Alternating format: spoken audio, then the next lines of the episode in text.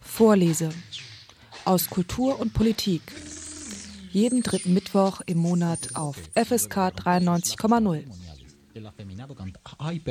El afamado cantautor grabará para la firma discográfica.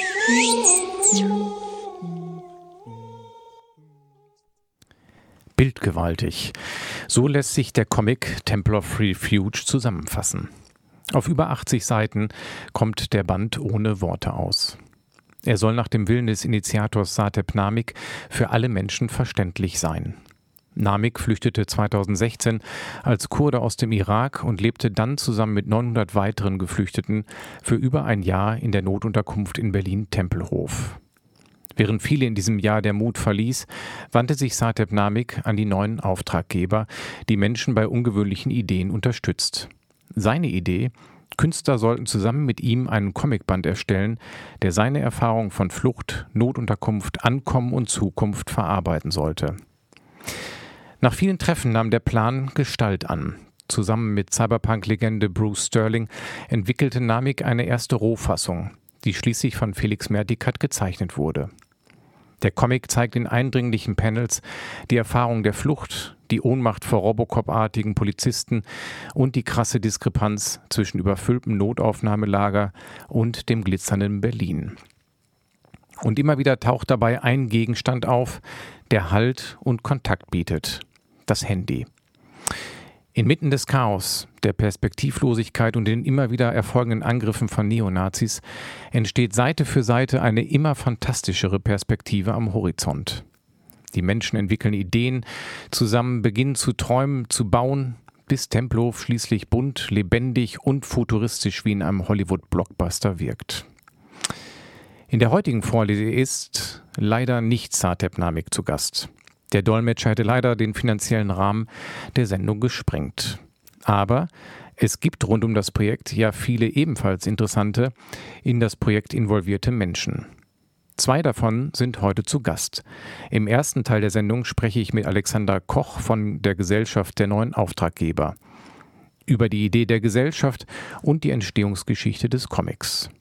Im zweiten Teil der Sendung ist dann Felix Mertikast mein Gesprächspartner. Mit ihm spreche ich über die Umsetzung von Ideen in Bildsprache. Guten Abend, Herr Koch. Guten Abend, ich grüße Sie. Ja, zunächst erstmal vielen herzlichen Dank, dass Sie heute Abend sich die Zeit nehmen, hier über ein besonderes Projekt zu sprechen, nämlich über einen Comic Temple of Refuge. Ich habe es eingangs erwähnt. Sie kommen von der Gesellschaft der neuen Auftraggeber. Das Comic ist mit Ihrer Hilfe entstanden. Wie kam es dazu und was sind die neuen Auftraggeber? Ja, die neuen Auftraggeber sind nicht die alten Auftraggeber, sage ich immer. Ähm, wir vergessen ganz oft, wie viel in unserer Kultur entstanden ist, weil Menschen, Künstler, Architekten, Musiker beauftragt haben, ein Werk zu machen. Ja? Das meiste, was wir in unserem Museum sehen oder in der Oper hören, ist eigentlich Auftragskunst gewesen. Und Sie können sich aber vorstellen, dass nur ganz wenige Menschen in der Lage waren, Künstler zu beauftragen. Da braucht man ja Einfluss, Geld oder man gehört der Kirche an. Und was die neuen Auftraggeber machen, ist jedem und jeder die Möglichkeit zu geben, diese Rolle des Auftraggebers selber einzunehmen. Das heißt, Bürger und Bürgerinnen, gleich welchen Hintergrund ist, können das, was früher ein Privileg für wenige war, selber in Anspruch nehmen, um ein Projekt zu starten, das in ihren Augen jetzt für die Gesellschaft wichtig ist. Das ist kurz gesagt die Idee der neuen Auftraggeber. Und das funktioniert so, dass wir als ein Team von Mediatoren, so nennen wir das, die Menschen dabei begleiten.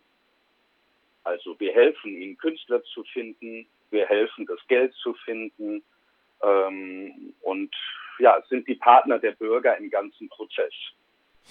Gibt es diese, jetzt muss ich noch einmal einhaken, gibt es diese neuen Auftraggeber nur in Berlin oder kann sich jeder und jede in der Bundesrepublik an sie wenden? Leider noch nicht jeder und jeder in der Bundesrepublik, weil wir derzeit erst in drei Bundesländern aktiv sind und daran arbeiten, dieses Angebot möglichst in Zukunft mehr Menschen zur Verfügung zu stellen. In Frankreich, wo das Programm, diese Methode erfunden wurde, gibt es das schon seit 30 Jahren und tatsächlich im ganzen landesweiten Gebiet Frankreichs. Also dort kann tatsächlich jeder Bürger, jede Bürgerin anrufen bei Mediatorinnen und sagen, ich will ein Projekt starten, können wir darüber reden. Mhm. Also ist noch ausbaufähig in Deutschland.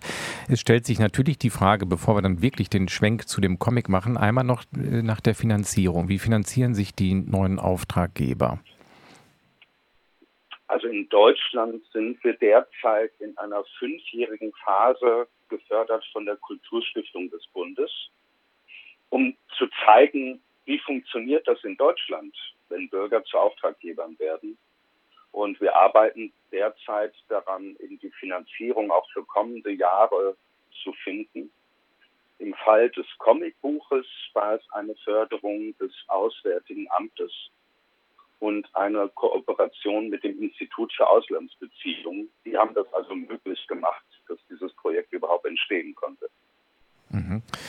Und jetzt kommen wir auch schon direkt zu dem Projekt, weil darum soll es heute in der Sendung gehen. Sie haben mit ermöglicht Temple of Refuge, ein Comic, der von Satep Namik äh, initiiert worden ist. Ich habe es eingangs erwähnt, für unseren kleinen Sender hätten jetzt die Kosten des Dolmetschers unseren Etat überstiegen, sodass ich leider nicht direkt mit ihm sprechen kann, sondern wir machen ein Stellver oder Stellvertretergespräche heute. Das kann man sich dann so vorstellen, dass Herr Namik, der 2016 geflohen ist, sich an Sie gewandt hat mit dieser Idee, dass er seine Flucht, sein Ankommen irgendwie künstlerisch bearbeiten wollte. War da schon die Idee eines Comics da? Nein, es ist übrigens oft in unseren Projekten so, dass man am Anfang noch gar nicht genau weiß, was man machen will, sondern man redet über die Inhalte, über die Themen und was man eigentlich sich erhofft von einem Projekt. Und erst im Laufe der Gespräche entwickelt man die Idee, welche Form das annehmen kann. In dem Fall war es nun so, dass 2016 in dem alten Flughafen Tempelhof der ist ja nicht unbekannt für seine ja, ursprünglich faschistische Architektur. Ähm, dort wurde in den Hangars ein Aufnahmelager für Geflüchtete eingerichtet. Und da lebten also viele hunderte von Menschen in diesen Hangars, unter anderem Satet Namik. Und äh, zwei Kolleginnen von mir, die Arabisch und Kurdisch sprechen, sind über viele Wochen in diese Flüchtlingsunterkunft gegangen und haben einfach mit Menschen gesprochen. Also den Kontakt gesucht, äh, hier und da geholfen. Und äh, dabei bildete sich eine kleine Gruppe von jungen Kurden aus dem Irak, die Interesse formuliert hatten, ein Projekt zu machen. Also Sie müssen sich vorstellen, die saßen buchstäblich rum ähm, sie durften nicht Deutsch lernen, sie durften nicht arbeiten, sie warteten darauf, dass ihr Asylstatus anerkannt wird. Ähm, und sie hatten das Bedürfnis, einfach irgendwas in die Hand zu nehmen, irgendwas zu machen. Ja? Und so kamen wir ins Gespräch. Und eines Tages kam Satet alleine zum Gespräch. Und ich habe gesagt, wo sind denn die anderen hin? Und er hat mir beschrieben, dass die nach Monaten des Lebens in dem Hangar so mutlos geworden waren und zum Teil auch depressiv, dass sie sich entschuldigen lassen und sagen, sie können die Kraft nicht aufbringen, an einem Projekt zu arbeiten. Und dann hat er mir gesagt, aber ich habe die Kraft. Ich möchte gerne weitermachen. Ich will ein Projekt machen. Und ähm, auch für diejenigen eben, die die Stärke gerade nicht mehr haben. Und das hat mich sehr beeindruckt. Also seine Willenskraft hat, hat mich sehr beeindruckt. Und dann sprachen wir eben darüber, dass er sich ein Projekt wünscht, das Hoffnung gibt. Also das auch etwas vorstellbar macht, was die Menschen sich nicht mehr vorstellen können. Mhm. Das war eigentlich der Startschuss, über Science Fiction zu sprechen, also über Geschichten zu sprechen, darüber, dass man etwas erfinden müsste, was einfach anders ist als die aktuelle Situation. Mhm. Und so kommt man dann irgendwann auf die Idee, dass das ja eine Bildgeschichte sein könnte und dann ist man plötzlich beim Comic. Mhm. Sie haben es schon erwähnt, in dem Interview, in dem Hintergrundinterview erzählt er das ja auch nochmal sehr genau. Sie haben es gesagt, einige haben die Hoffnung verloren. Zum Glück ist Satya Namik da dran geblieben und wenn man jetzt zurückblickt, auch eine sehr lange Zeit. Also 2016, um es jetzt nochmal zu rekapitulieren, ist die Idee entstanden und wenn, Sie, wenn ich Sie richtig verstanden habe, gab es dann diese erste Kontaktaufnahme zu Ihnen als neuer Auftraggeber. Der Comic ist dann als Idee entstanden, aber trotzdem ist er ja dann nicht sofort fertig und liegt in Buchform vor. Wie ging denn der Prozess dann weiter? Haben Sie den Kontakt gehalten oder diese beiden Mitarbeiterinnen, die Sie eben erwähnt haben? Nein, ich habe dann als Mediator und Projektentwickler ähm, direkt mit Satetna mitgearbeitet ähm, und mit seinem Freund, der immer wieder übersetzt hat, denn am Anfang sprach Satet ausschließlich Kurdisch. Ähm, heute können wir Deutsch sprechen. Das ist schön. Nach fünf Jahren. Wir haben jetzt bald fünf Jahre zusammengearbeitet. Und ich hatte keine Ahnung, wie kompliziert es ist, einen Comic zu machen, muss ich Ihnen sagen. Ich komme aus der zeitgenössischen Kunst. Ich kenne mich bei Comics eigentlich überhaupt nicht aus und musste das alles erst lernen. Und das begann damit, dass wir einen Autor gesucht haben, der überhaupt erstmal eine Science-Fiction-Geschichte erfinden kann. Es musste noch nicht Comic sein, sondern überhaupt eine Story zu entwickeln. So wie man es ja auch beim Film macht. Ne? Man schreibt erstmal ein Drehbuch. Und ähm, da kam ich auf Bruce Sterling, der in der Literatur eine Legende ist. Er ist einer der Miterfinder der Cyberpunk Literatur, also ein spezielles Science-Fiction-Genre. Und der kam Ende 2016 nach Berlin und hat lang und ausgiebig mit Satet gesprochen und äh, aufgrund dieser Gespräche die erste Geschichte geschrieben. Es ist so. aber natürlich, ein, Sie haben es eben gesagt, es kamen einige Parameter, glaube ich, die von vorne, ich weiß, da müssen Sie mich korrigieren, von vornherein feststanden. Der Comic kommt ja ohne Text aus. Es ist also keine erzählte Geschichte in Textform, sondern lebt allein von den Bildern. Wenn ich das richtig äh, verstanden habe, war das auch relativ zu Beginn schon klar, weil es ein Comic werden sollte oder ein Werk, was alle verstehen können. Ja, das war eine ganz frühe Idee von Satep, als wir darüber sprachen, für wen ist das, für wen soll das sein, wer ist die Leserschaft? Da hat er gesagt, das soll jeder sein. Ich möchte, dass die Menschen in Deutschland das lesen können, auch damit sie an vielleicht ein positives Bild entwickeln, wenn sie an geflüchtete Menschen denken. Ähm, aber auch in den Flüchtlingsunterkünften sagte er, könnte so ein Buch einfach Positives beitragen. Also die Leute könnten sich freuen, wenn sie so ein Buch bekommen, in dem vielleicht auch ein Stück ihrer eigenen Geschichte drin steht. Und alleine in solchen Lagern haben sie Menschen aus allen möglichen Ländern der Welt und alle möglichen Sprachen. Und deshalb hat er gesagt, wir dürfen keine Worte benutzen. Und dann haben wir gesagt, ja prima, das ist der Vorteil eines Comics, dass man auch auf Worte verzichten kann. Und ich habe dann aber gelernt, dass es doch relativ selten ist. Und es ist auch ganz schön kompliziert, wie mir dann Comic-Künstler erklärt haben. Und so wurde es auch notwendig, dass wir zwei weitere Autoren, Christopher Tauber und den Dramaturgen Matthias Zuber, eingeladen haben, wirklich Bild für Bild zu beschreiben, was dort geschieht. Ja, was ist die Handlung, wo steht die Person, welche Landschaft, welche Farbe hat das vielleicht? Und äh, da haben wir viel Zeit mit verbracht und das Ganze dann auch auf Sorani übersetzt. Das ist der kurdische Dialekt, den Satet spricht, damit er diese Geschichte auch Satz für Satz und Bild für Bild nachvollziehen und kommentieren und gegebenenfalls auch verändern kann. Hört sich nach einem sehr komplexen Prozess an mit vielen äh, involvierten Personen. Sie hatten eben, da habe ich einmal kurz eingehakt, da habe ich Sie unterbrochen, glaube ich auch.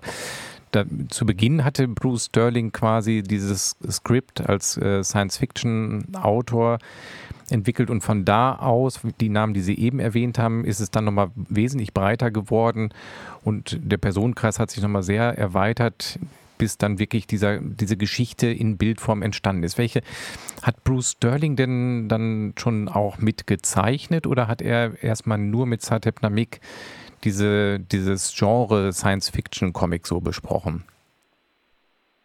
Gezeichnet hat er nicht. Er hat tatsächlich erstmal einen Plot geschrieben, könnte man sagen. Und äh, davon ist auch maßgeblich geblieben die Idee, dass die Geschichte dem Flughafen Tempelhof selber spielt, in einer anfangs dystopischen Situation. Also wir befinden uns quasi in einem großen Slum vor den Toren eines futuristischen Berlins, das aus Glas- und Stahlhochhäusern besteht und ringsrum ist eine riesengroße Mauer. Also Sie könnten jetzt auch an die Festung Europa denken, die da vielleicht verbildlich ist. Ähm, man sieht auch im Comic, dass weite Teile der Welt offensichtlich dem Klimawandel zum Opfer gefahren, gefallen sind und, und ausgedörrt und vertrocknet sind. Ja? Äh, deshalb fliehen Menschen eben äh, in dieser Geschichte nach Berlin. Und an diesem Ort, Tempelhof, passiert durch einen kleinen, tja, technisch-magischen Trick, sich in den Katakomben des Flughafens vollzieht, ähm, eine, eine Transformation. Da werden sozusagen die Chips aus seinem Handy Satep in die Arme, in die Hände eingepflanzt. Und dadurch ist er plötzlich und überraschend in der Lage, Dinge in die Luft zu zeichnen, ähm, und diese Dinge materialisieren sich. Das heißt, er zeichnet ein Haus und von einer Sekunde auf die andere steht das Haus plötzlich da. Und alle sind erstaunt. Und daraus entsteht der Wunsch bei ganz vielen Menschen, die in diesem Slum leben, sich jetzt auch etwas zu wünschen. Da kommt jemand und sagt, ich will einen roten Sportwagen. Und der nächste sagt, ich will auch ein tolles Haus haben. Und der nächste sagt, ich will Holz und einen Hammer, ich will selber etwas bauen. Und das ist der Grund, dass eine quasi magische Transformation geschieht, die dazu führt, dass binnen weniger Stunden vor den Toren Berlins eine fantastische Stadt entsteht, die viel bunter, fantasievoller und lebensfreudiger ist als das kühle, futuristische Berlin im Hintergrund.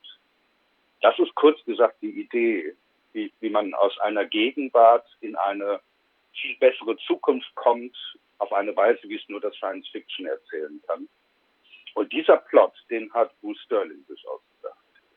Mhm. Und Sie haben es schon erwähnt, diese mit diesen Implantaten, dem äh, Handy-Chips, äh, die in die Hände implantiert werden. Da gehe ich nochmal ganz zu Beginn zum Comic. Ich glaube, auf dem sechsten Bild schon taucht es auf, dieses zentrale Element, das Handy, auf dem Satep, der da scheinbar selbst in dem Comic ja auch eine Rolle spielt, mit ähm, so einem Pencil schon drauf auf dem Touch ähm, Dinge antippt und es wird dann im Laufe der Flucht deutlich, wie wichtig ein Handy ist. War das in den Vorgesprächen auch so? Ich kenne es auch von vielen Geflüchteten, dass sie sagen, das Handy ist mein Draht zur Welt, das ist meine Verbundenheit, dass, dass ich hier irgendwie ankomme, das ist das Erste und Kontakt halt in die Heimat ist das Handy und hier taucht es ja auch ganz zu Beginn der Geschichte auf. Ist es so zentral auch für Satep Namik gewesen?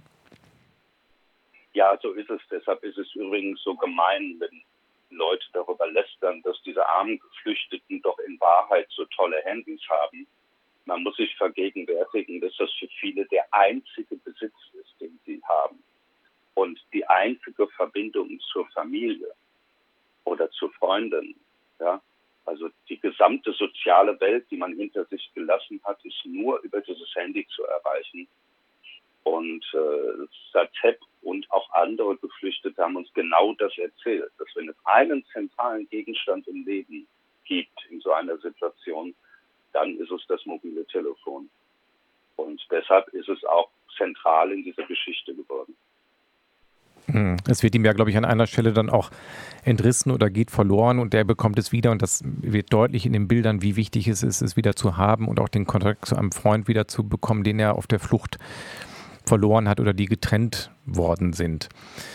Ähm, der Comic, Sie sagen, Sie haben es eben gesagt, der endet natürlich und gibt Hoffnung in einer total schönen Welt, wo Menschen kreativ werden, wo Menschen gemeinsam kreativ werden. So ein Wunschgedanke, den wahrscheinlich jeder und jede unterschreiben würde.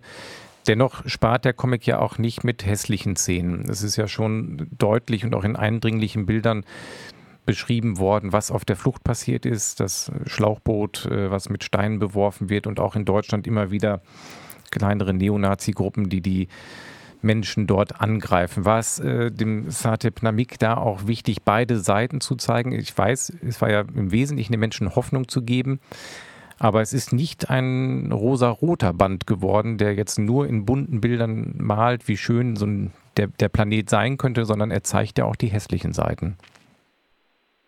Ja, ich muss Ihnen sagen, ich war persönlich überrascht, äh, als solche Szenen in der Geschichte auftauchten äh, seitens der Autoren und wir darüber sprachen, hm, muss da, wie viel Konflikt muss da rein, darf da rein, darf man Gewalt zeigen, ähm, eben damit nicht alles rosa-rot wird.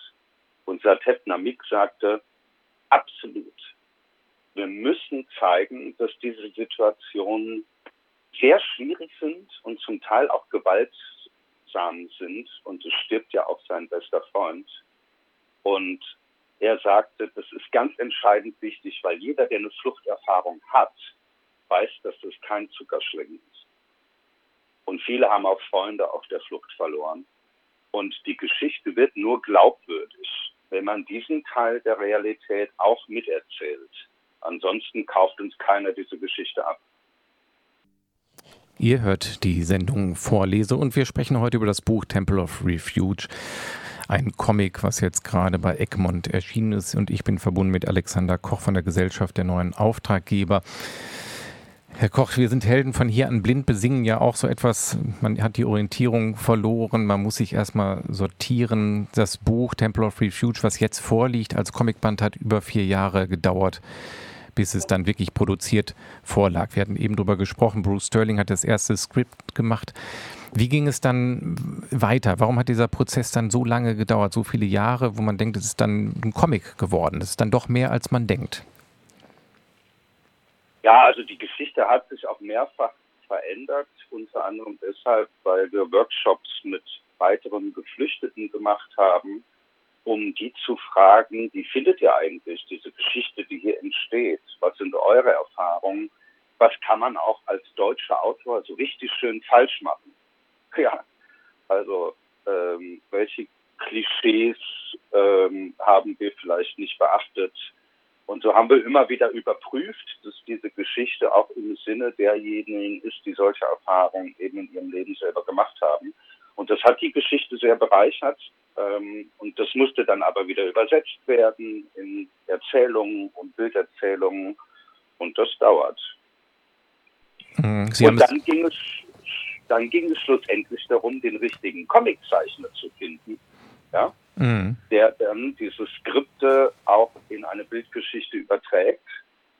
Und das war die nächste Herausforderung, denn Comiczeichner sind viel beschäftigte Menschen, wenn sie nicht ganz unbekannt sind. Und ich war mit Satep in der Comicbuchhandlung Grober Unfug in Berlin-Kreuzberg und habe ihn gefragt, zeig mir, was du für Comics siehst, die du interessant findest. Wo du sagst, das ist ein Stil, den finde ich super. Und aufgrund dieser Auswahl bin ich dann über Recherchen auf Felix Mertikat gekommen und der hat dann dankenswerterweise diesen Auftrag entgegengenommen.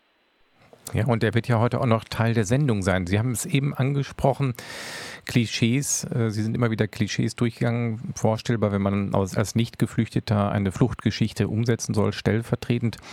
Es taucht ja auch eine blonde Protagonistin auf, die klassisch in, in, so in den Bildern so aussieht, als wenn sie in einem reichen Elternhaus groß wird und sich dann sehr intensiv mit äh, für die Geflüchteten einsetzt und auch bei dieser Vision einer besseren Welt mitmacht. Ist das ein Klischee, was wirklich so erlebt wurde, weil da habe ich beim Lesen auch gedacht, ach, das ist so sehr klischeebehaftet jetzt, aber wahrscheinlich ist es wirklich die Erfahrung von Sertep Namik gewesen, die er auch hier mit eingebracht hat, oder?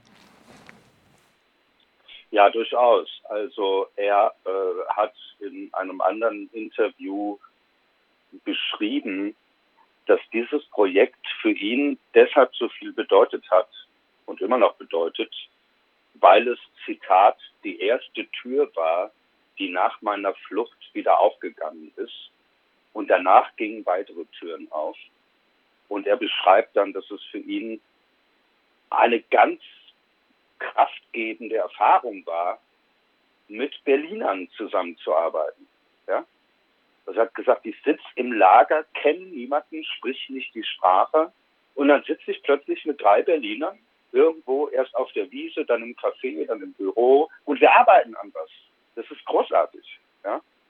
Ähm, also es war Teil seiner Erfahrung und das ist in die Geschichte eingeflossen. Also da sind dann halt auch blonde Deutsche sozusagen Teil mhm. dieser ganzen Dynamik, auch in seiner Biografie. Mhm.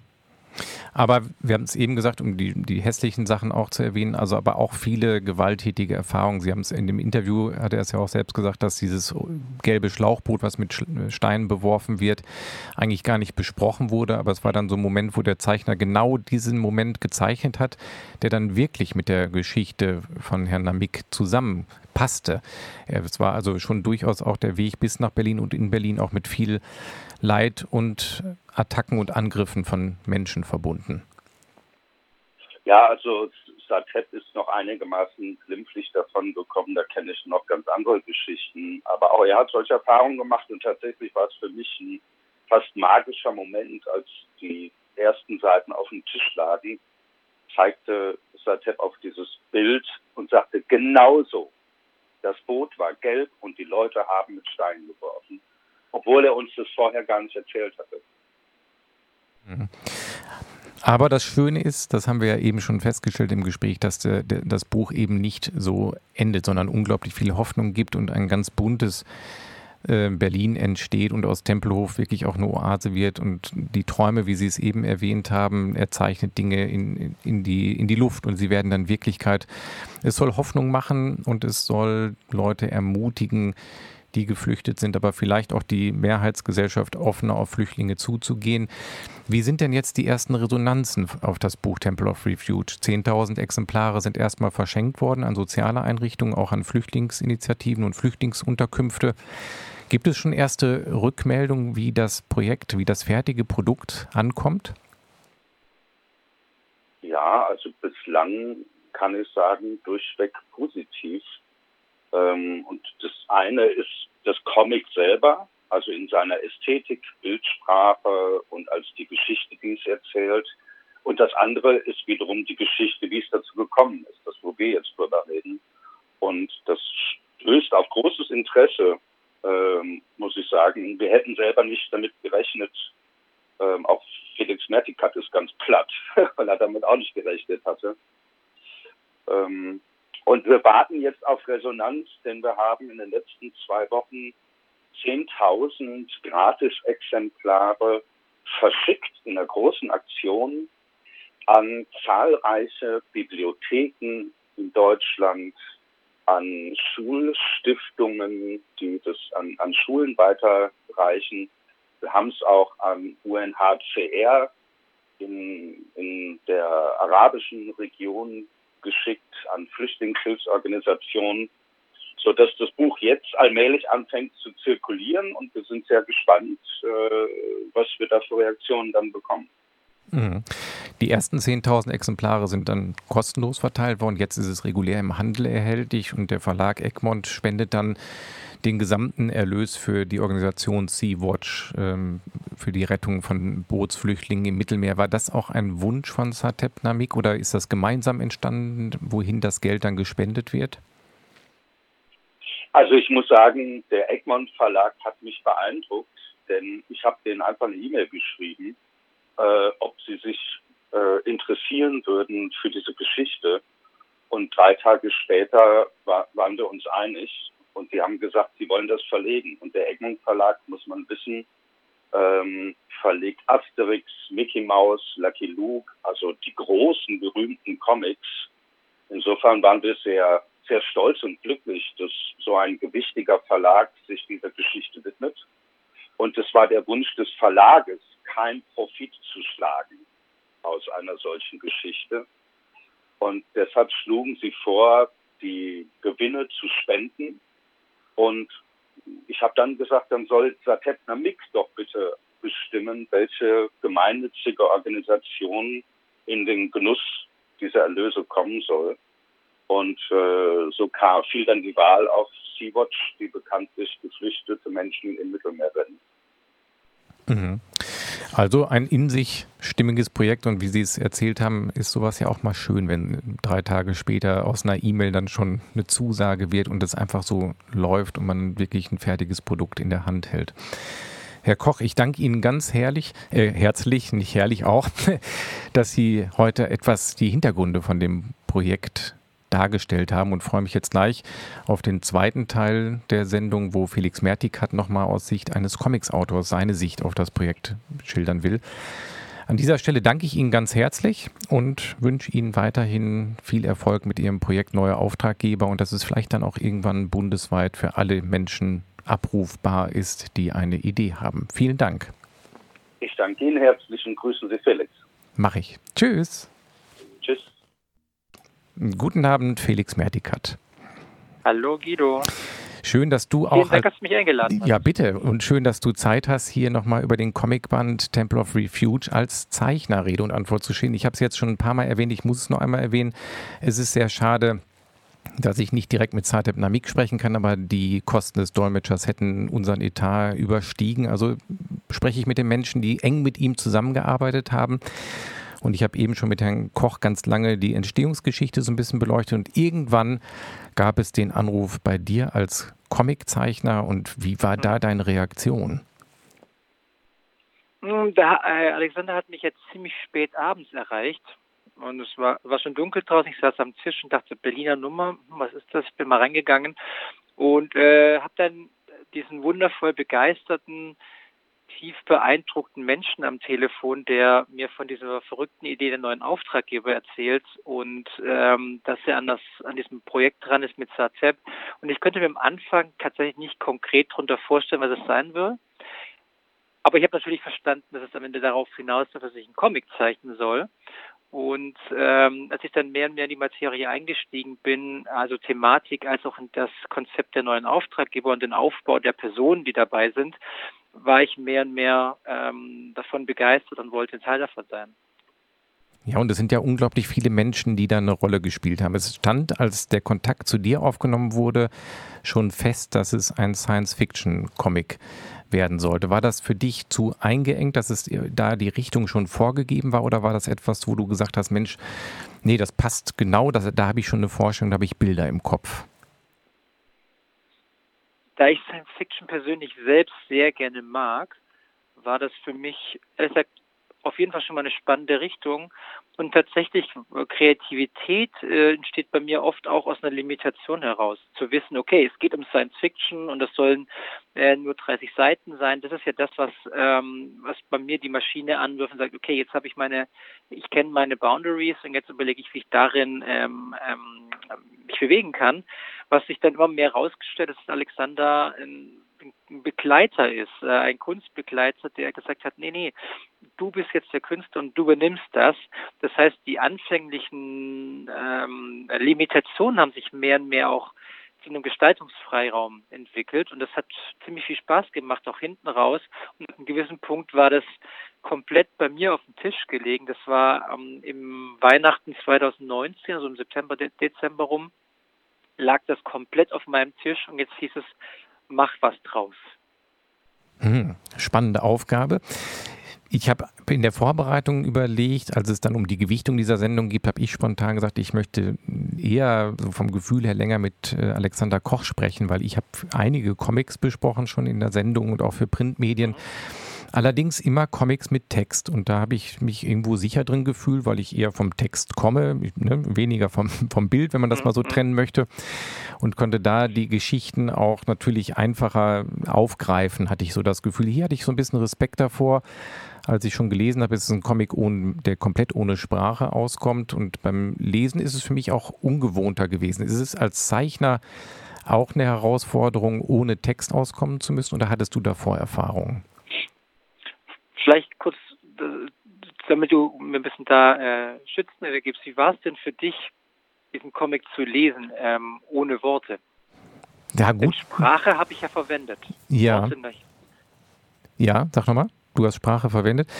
Ähm, das gut, dass du da nochmal zurückfragst, weil das ist eine interessante Frage. Ich habe ihn in der Tat äh, zweimal gelesen und auch dann für mich so gedacht, okay, nee, alle genauen Details werde ich nicht verstehen. Also, ne, weil ich dann, ich glaube, mit mehr Respekt dran gegangen bin, als wenn ich einen Comic habe mit Text. Vielleicht hang, äh, gibt mir so ein Text mehr Sicherheit, dass ich denke, oh, ich verstehe jetzt alles. So bleibt Raum für Kreativität, wo man selbst nochmal ähm, nachdenken muss und vielleicht dann doch nochmal genauer hingucken muss, gerade wenn man in dieser Materie, in dieser Lebensgeschichte nicht so drin ist, ne? Mhm, mhm ja. Und was? Äh, wie gesagt, Sprache habe ich verwendet. Das ist, wie ich finde, ist Bild man sagt ja oft auch Bildsprache, ist die älteste Sprache, die wir vielleicht haben. Und ähm, da war es für mich spannend, äh, das auszuloten, was leistet denn diese Bildsprache, welche Grammatik hat diese Sprache, denn die ist ja, wie wir wissen, nicht per se kulturübergreifend, aber sie ist zumindest für jeden lesbar. Das ist, glaube ich, die einzige Sprache, die man lesen, aber nicht immer auch verstehen kann. Und für mich war das äh, Spannende dabei, die, die Limitation kennenzulernen. Ich habe nämlich natürlich wie jeder Comiczeichner immer gesagt, du die Sprechblasen, die nehmen nur den Platz weg, die Bilder zu erzählen. Wenn du mal aber keine Sprechblasen hast, dann fängst du an, auch mal zu schwimmen. Weil du gerade selber sehr spannend äh, gesagt hast, die Bedeutung, der Kontext der Bilder ist oft durch die Sprache, durch das, durch die, durch das Wort, die geschriebene Sprache äh, sehr, sehr leicht definierbar. Ein gutes Beispiel wäre jetzt die, der Gedanke, ich vermisse jemanden. Das ist ein einfacher Satz und jeder Mensch kann sofort dazu einen Bezug aufstellen, eine, Relation aufstellen. Aber wie, sag, wie, wie kann ich diesen Gedanken, dieses Gefühl in Bild darstellen? das hat mich an, an, an, äh, an Grenzen geführt, über die ich hinausgehen musste. Also ich musste mir selber eine neue Grammatik draufarbeiten. Und dadurch ist, eine, ist ein Comic entstanden, den jeder auf seine ganz, ganz eigene Weise lesen wird. Nämlich so, wie er Erfahrungshorizonte gesammelt hat. Mhm. Ja, ich habe gerade, während du da erzählt hast, auch nochmal reingeblättert und ähm, habe auch nochmal festgestellt, man achtet dann immer auch in so einem Gespräch nochmal auf weitere Details. Du hast eben Sprechblasen erwähnt, die stören. Es sind ja ganz wenige Sprechblasen da muss ich zu meiner Schande gestehen, die haben mir dann auch wieder Halt gegeben. Da ist eine Sprechblase, wo ein Herz abgebildet ist, aber du hast natürlich vollkommen recht, das andere spricht für sich und man kann sich da äh, reindenken und es wird wahrscheinlich jeder und jede anders lesen und eine andere Quintessenz daraus ziehen. Ich kann mir gut vorstellen, natürlich auch, ist es der Kontext entscheidend, ob man geflüchtet ist oder nicht. Das wird ja jetzt viel in geflüchteten Unterkünften vorgestellt. Die ersten vier Bilder oder Panels, glaube ich, sagt man dazu, ne, in, der, in, der, Sprache, zeigen ja, ja auch so einen Klimawandel. Da hatte mich eben Alexander Koch drauf gebracht. Man kann wieder anfangen äh, nachzudenken und ich glaube, man muss auch immer, immer mal wieder nachdenken bei dem Comic. Man wird zumindest eingeladen. Das ist das Entscheidende. Ja. Ist ja am Ende darfst du ihn ja ganz locker als Abendlektüre lesen. Er ist ja absichtlich überhaupt nicht drückend gezeichnet oder, oder entwickelt. Weißt du, wenn du abends mit einem mit einer Tasse Tee da sitzt und ähm, Modern Talking laufen lässt, wie wir gerade erwähnt hast, ja. wenn man diesen Comic liest, dann hat er eine ganz andere Bedeutungsebene für dich als jetzt vielleicht für Satep oder für Alexander Koch oder für mich. Und das ist das Entscheidende, dass er, dass er zu dir spricht. Mhm.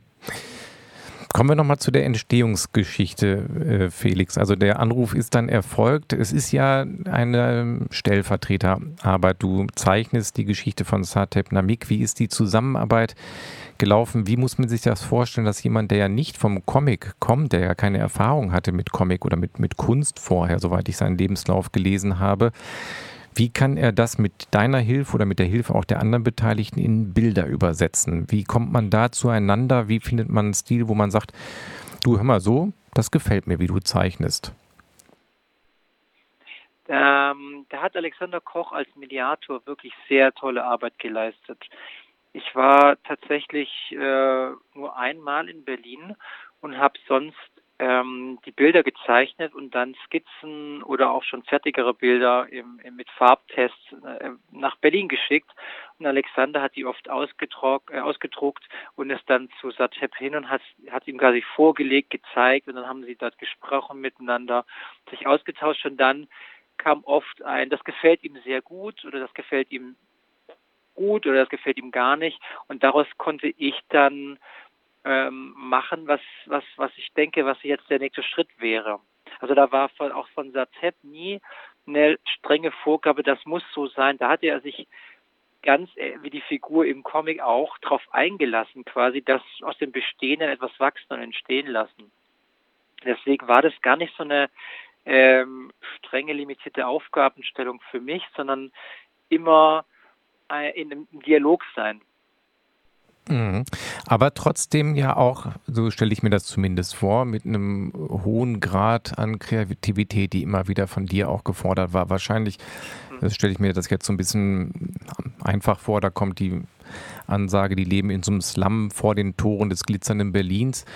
Da entstehen dann an der Stelle bei dir Bilder im Kopf, die du so dann zu Papier bringst, oder war das auch im Dialog? Oder hast du dann sofort bei dieser Vorgabe, bei dieser Textvorgabe ein Bild vor Augen, was dann wirklich konkret Gestalt auf dem Papier annimmt?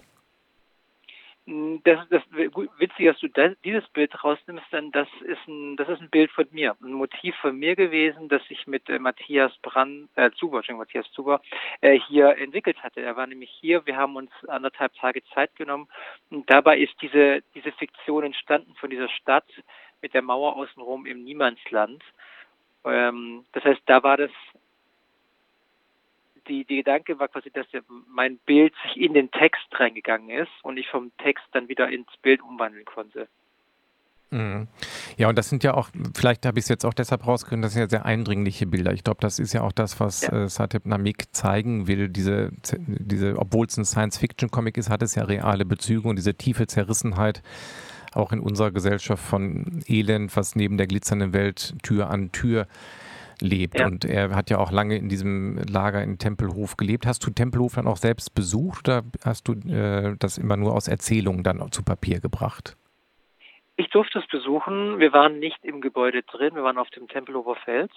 Ähm, an dem Tag, an dem ich ankam, lief äh, interessanterweise ein Film über die Geflüchteten im Tempelhof. Und dann sind wir quasi, bin ich vom Bahnhof mit Alexander in diesen Film rein und habe mir den angeguckt und dadurch habe ich auch das Innenleben quasi gesehen äh, an dem Tag. Und dann sind wir, ich glaube, fast vier Stunden lang ähm, vom Büro der neuen Auftraggeber über den Tempelhof spaziert und haben uns das angeguckt und diese Atmosphäre eingesaugt. Und äh, wenn man Tempelhof recherchiert im Internet und die Bilder eingibt, bekommt man immer diese nationalsozialistischen Prachtbautbilder, also diese große Schalterhalle und dieser monumentale Flughafen. Und ähm, ich lehne tatsächlich Nationalsozialismus grundlegend ab. Jetzt habe ich aber dieses Gebäude, dieses Gebäude, das so ein, ein Fundament, ein, ein, ein Statement ist, das auf so vielen falschen Werten besteht. Und da werden Geflüchtete untergebracht wie kann ich den Tempelhof als Teil, als zentralen Teil dieser Geschichte haben, ohne ihn zu glorifizieren? Deswegen habe ich die ganzen Innenräume weggelassen. Ich habe gesagt, wir spielen um den Tempelhof herum. Darum ist eine Mauer gebaut. Aber wir zeigen diesen Flughafen niemals in seiner Pracht, niemals seine äh, ähm, gestalteten Dinge. Also nichts, was der Architekt intendiert hat, wird in meinem Comic zelebriert. Weil ich da eben zeigen wollte, dass dieses Gedankengut keine Macht hier hat, dass das nur der Ort ist, der so heißt, aber dass Sateps Arbeit, sein Wirken, sein Schaffen, das Entstehen von Gebäuden, das überwuchert und quasi in den Schatten stellt. Diese Gebäude, die er baut, sind größer, sind schöner, sind bunter, sind lebensfroher und die überwachsen diesen, diesen Tempelhof, der langsam aber sicher untergeht darin. Mhm, genau, ich habe gerade die passende Seite aufgeschlagen. Ich kann es allen Hörer und Hörerinnen auch empfehlen, das Comic natürlich zu nehmen. Das kann man im, jetzt äh, im Radio nicht so gut. Rüberbringen natürlich, aber es entsteht nämlich genau das, was du sagst, eine fantastische Welt, wo noch unten der Schriftzug Berlin Tempelhof das alte ist. Also da taucht er einmal im Original auf, glaube ich. So ist es, glaube ich, auch über dem ne, zu lesen bei ihm. Aber wie du schon sagst, man sieht das nicht, das komplette Gebäude und im Gegenteil, es entsteht eine total fantastische Welt, die sich dann ja in den letzten Seiten auch komplett löst von Berlin von Tempelhof und hin zu einer ganz genau. fantastischen Endepisode wird, Endseiten bis hin zu, das fand ich so lustig oder bezeichnend, dass in dem ganzen Band taucht das Flüchtlingsboot auf, das, äh, das Schlauchboot, dann ist es eigentlich nur Berlin in dieser Stadtwüste und zum Schluss fährt mhm. dann aber ein Schiff mit äh, Grünpflanzen los zu einer genau. besseren Welt und das endet so ein bisschen im Fantastischen. Mhm. Absolut, denn Sateps Reise ist ja hier, hat, so hat er es immer gesagt, die ist ja hier nicht zu Ende. Also ich habe, als ich ihn kennengelernt habe, hat er, war er natürlich schon ein paar Jahre hier und hat aber immer ausgestrahlt, es mag sein, dass ich ein Geflüchteter bin, aber das ist nicht meine Rolle, das ist, das ist nicht, was ich bin.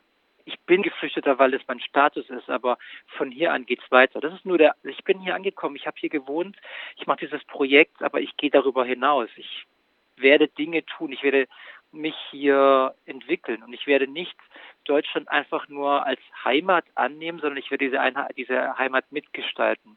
Und das ist das, was ich erzählen will. Genauso im Comic habe ich versucht, seinen Spirit da einzubauen. Mhm. Ohne autobiografisch zu sein, seine Geschichte, sein, sein Wertekanon, auch seine, seine Aufbruchstimmung, diese Energie, die er in sich trägt, die will ich erzählen. Mhm. Genau, das ist ja Kannst das. du dich erinnern an ein Bild, das du, das dir, das dir ganz persönlich gefallen hat? Das, ist das so, äh, dir echt erstmal geblieben? Ich glaube, das war leider auch schreckliche Bilder, hatte ich eben bei Alexander mhm. Koch auch schon gesagt. Also weil natürlich in diesem fantastischen Band, wo viel Hoffnung drin steckt, auch natürlich zum Glück finde ich, weil es ja ein realistisches Bild der Welt ist, sind auch diese Bilder von deutschen Neonazis oder von Flüchtlingsbooten, die mit Steinen beworfen, auch hängen geblieben. Mhm. Gemischt aber mit dem Bild, was, wo wir gerade drüber gesprochen haben, wo dieses fantastische Berlin bunt und lebendig wird, weil das, mhm. das, da bin ich bei meiner Biografie, weil ich in Berlin in den 90er Jahren gelebt habe und mit diesem glitzernden Berlin nichts mehr anfangen kann. Da ist Stadt von mir auch weit weggerückt. Das ist nicht mehr so lebensfroh, wie ich das in Erinnerung habe. Und das wird in diesen Bildern, erinnert es daran, dass Stadt auch genau das beinhaltet, nämlich Leben und Nischen, wo Menschen kreativ sein können und leben können. Mhm. Hast du in deiner Familie oder auch sogar selbst Migrationshintergründe? Nee, gar nicht. Und insofern habe ich mich da wirklich auch jetzt nur mit über Freunde, Bekannte hat man Kontakte zu Menschen, die geflüchtet sind, aber nein, sonst nicht. Und insofern lese ich es natürlich als rein Bio-Deutscher ähm, und glaube ich auch nochmal mit einem anderen Blick, was wir eben schon gesagt haben. Denn die Blicke sind da unterschiedlich drauf. Bei, bei mir, also ich habe fest, ich habe dann äh, äh, ziemlich schnell festgestellt, dass es auch bei mir gar nicht so weit weg ist meine komplette Großelterngeneration sind alle geflüchtet aus Ostpreußen und Berlin-Brandenburg. Also die Mertikat-Familie kommt aus Königsberg und Tilsitz, also ähm, ähm, da wirklich richtiges Ostpreußen, das hört man auch schon am Namen. Und meine äh, Großeltern mütterlicherseits sind, ich glaube, 62 und 63 aus Brandenburg und Berlin äh, in den Westen geflüchtet. Das heißt, auch hier eine Familie, auch bei uns, bei mir in der Familie ist schon eine, eine, eine Migration drin, dass die alle hier im Süden Deutschlands neu angefangen haben. Mhm. Also es gibt keine tief verwurzelten Geschichten hier, sondern wenn jemand zu mir sagt, du bist ja so ein Schwabe, das ist so interessant, weil ich mich gar nicht äh, per se in dem negativen Kontext des Schwaben sehe, ähm, weil ich halt auch schon merke, okay, nur eine Generation zurück und du bist gar nicht äh, nur äh, hier, wie du gerade sagst, Biodeutsch. Weil nee, das stimmt. Das, so eine, das stimmt. Ich da ist so viel Volksbewegung gewesen. Und meine Oma hat auch gesagt, ich kann in diesem System DDR nicht mehr leben. Es geht einfach nicht. Und sie hat, sie hat mit 18 ihre Familie dort mehr oder weniger zurückgelassen und ist in den Westen gegangen migriert, weil das sagt, stimmt. das geht nicht. Felix, ich muss dich unterbrechen, weil wir am Ende der Sendung angelangt sind. Du hast natürlich ein Fass nochmal aufgemacht. Ja, wir sind leider am Ende. Ich muss dir an dieser Stelle ganz herzlich Danke sagen für unser Gespräch und dir alles Gerne. Gute mit dem Comic wünschen. Vielen herzlichen Dank. Dank. Ja, und Danke bis bald. Ja, tschüss.